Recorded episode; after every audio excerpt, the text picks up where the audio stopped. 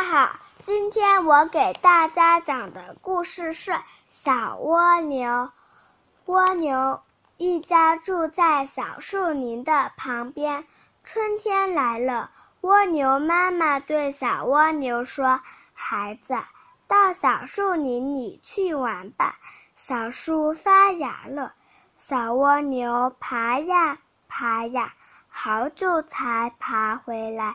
他说：“妈妈。”小树长满了叶子，碧绿碧绿的，地上还长着许多草莓呢。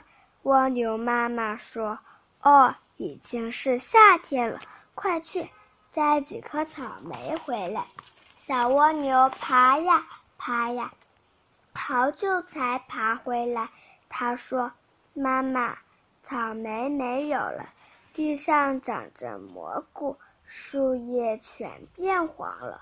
蜗牛妈妈说：“哦，已经是秋天了，快去采几个蘑菇回来。”小蜗牛爬呀爬呀，好久才爬回来。他说：“妈妈，蘑菇没有了，地上盖着雪，树叶全掉了。”蜗牛妈妈说：“哦，已经是冬天了。”你就待在家里过冬吧。谢谢大家，我的故事讲完了。